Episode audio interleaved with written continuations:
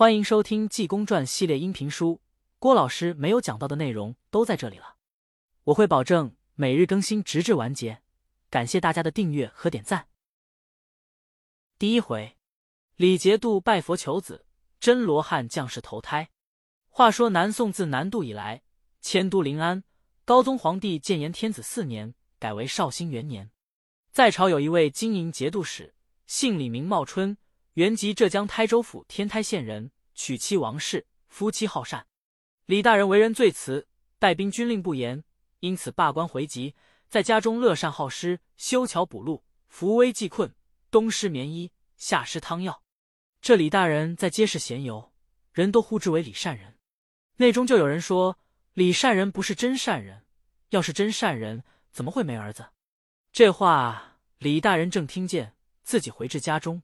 闷闷不乐，夫人王氏见大人回来，闷闷不乐，可就问大人因何不乐。大人说：“我在街市闲游，人都称我为李善人。内中就有人暗中说，被我听见。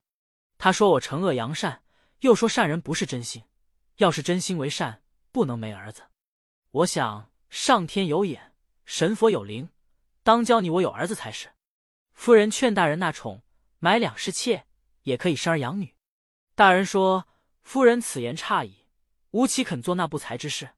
夫人年近四旬，尚可以生养儿女。你我斋戒沐浴三天，同到永宁村北天台山国清寺拜佛求子。倘使上天有眼，你我夫妻也可生子。”王氏夫人说：“甚好。”李茂春择了日期，带着壮仆人等，夫人坐轿，员外乘马，到了天台山下。只见此山高耸天际，山峰直立。树木森森，国清寺在半山之上。到了山门以外，只见山门高大，里面钟鼓二楼，前至后五层大殿，后有斋堂客舍、金堂戒堂，二十五间藏经楼。员外下马，里面僧人出来迎接，到客堂奉茶。老方丈性空长老知道是李员外降香，亲身出来接见，带着往各处拈香。夫妻先至大雄宝殿拈香，叩求神佛保佑，千万教我得子。接续香烟，如佛祖显灵，我等重修古庙，再塑金身。祷告已毕，又至各处拈香。到了罗汉堂拈香，方烧至四尊罗汉，忽见神像由莲台坠地。性空长老说：“善哉善哉，员外定生贵子。过日我给员外道喜。”李员外回到家中，不知不觉夫人有喜。过了数个月，生了一个公子。临生之时，红光照院。异香扑鼻，员外甚喜。这孩子生落之后，就哭声不止，直至三朝。这日正有亲友邻里来庆贺，外面家人来回话说，有国清寺方丈性空给员外送来一份厚礼，亲来贺喜。员外迎接进来，性空说：“员外大喜，令郎公可平安。”员外说：“自从生落之后，直哭到今朝不止，吾正忧虑此事。老和尚有何妙法能治？”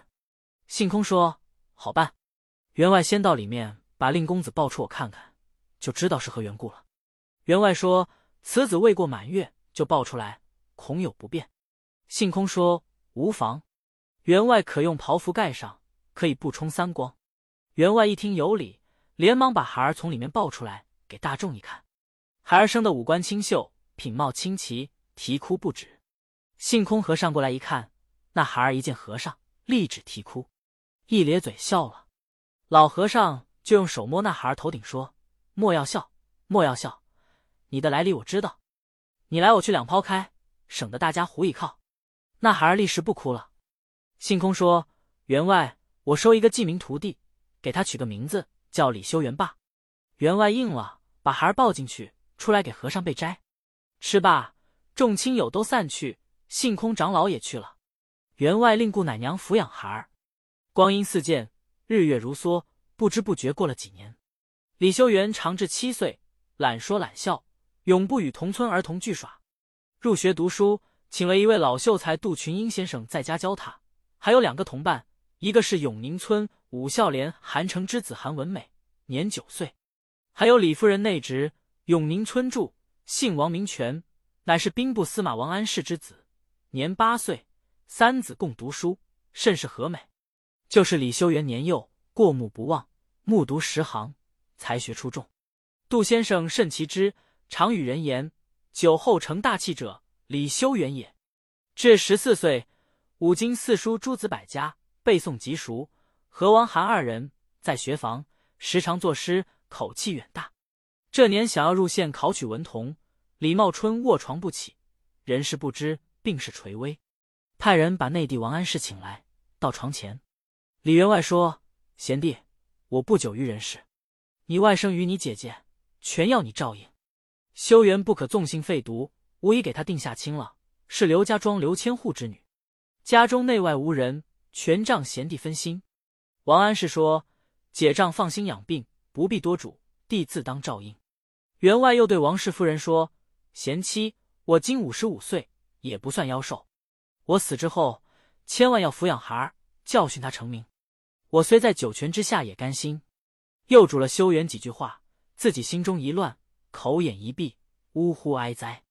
李员外一死，阖家痛哭。王员外帮办丧事已毕，修缘守制不能入场。是年王权、韩文美都中了秀才，两家贺喜。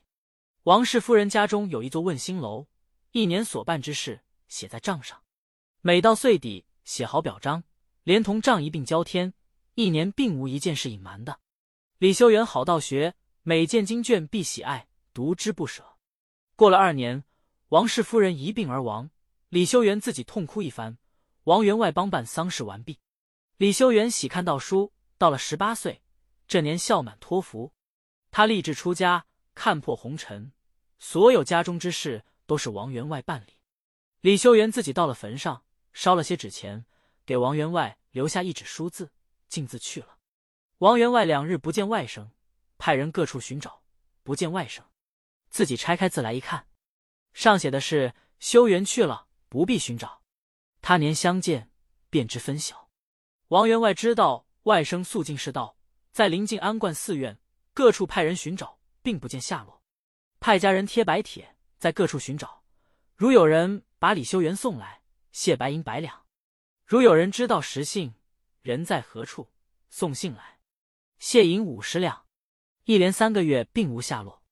书中交代，且说李修缘自从家中分手之后，信步游行，到了杭城，把银钱用尽。到了庙中要出家，人家也不敢留他。他自己到西湖飞来峰上灵隐寺庙中见老方丈。要出家，当家和尚方丈乃是九世比丘僧，名圆空长老，号远虾堂。一见李修缘，知道他是西天金身降龙罗汉将士，奉佛法旨为度世而来。因他执迷不醒，用手击了他三掌，把天门打开，他才知道自己根本源流，拜元空长老为师，起名道济。他坐禅坐颠，还有些疯。庙里独叫他癫和尚，外面又叫他疯和尚。讹言传说几颠僧，他本是奉佛法旨，所谓渡世而来，自己在外面济困扶危，劝化众生。在庙内，不论哪个和尚有钱就偷，有衣服偷出去就当了。吃酒最爱吃肉，常有人说和尚理应吃斋，为什么吃酒？祭颠说佛祖留下诗一首：我人修心他修口，他人修口不修心，为我修心不修口。自己就是与庙中的监寺僧广亮不对，庙中除去了方丈。就属监寺僧立尊，广亮新做了一件僧衣，值钱四十吊。他偷了去当在当铺中，把当票贴在山门上。监寺广亮一件僧袍没有了，派人各处一找，把当票找着。和尚挂失票不行，把山门摘下来，四人抬着去赎。广亮回禀老方丈说：庙中风和尚不守清规，常偷众僧的银钱衣物等物，理应按清规治罪于他。圆空长老说道。道五孝廉，孝廉举人；五孝廉即武举人。守制即遵守佛教的约束限制之意。比丘僧也称比丘尼，佛教名词，指佛教出家五众之一。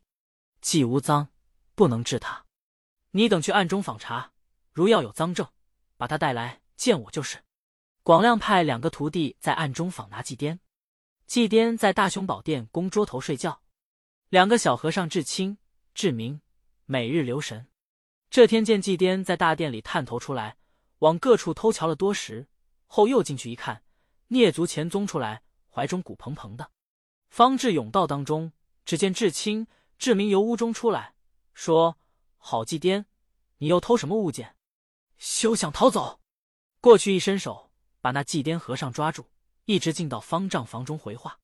监寺的仙剑长老说：“禀方丈知道，咱们庙中祭颠不守清规，偷盗庙中物件，按清规戒律之例治罪。”圆空长老一听，心中说：“道济，你偷庙中物件，不该叫他等拿住。我虽然护庇你，也无话可说。吩咐人把他带上来就是。”济公来至方丈前屋内，说：“老和尚，你在哪里？我在这里问心。”见了方丈，永远是这样。圆空也不叫他磕头，说道：“道济不守清规，偷盗庙中物件，应得何罪？”广亮说：“砸毁衣钵戒牒，逐出庙外，不准为僧。”老方丈说：“我重责他就是。”就问道：“道济把偷之物献出？”济公说：“师傅，他们真欺负我。我在大雄宝殿睡觉，因扫地没有盛土之物，我放在怀中，你等来看罢。”说着。把丝绦一解，哗啦落下土片。老方丈大怒，说：“广亮误害好人为盗，应得重责。”吩咐看响板要打监寺。众僧都来瞧热闹。济公自己出来，到了西湖，见树林内有人上吊，济公连忙过去要救此人。正是行善之人得圣僧救，落难女子妇女相会。要知后事如何，且看下回分解。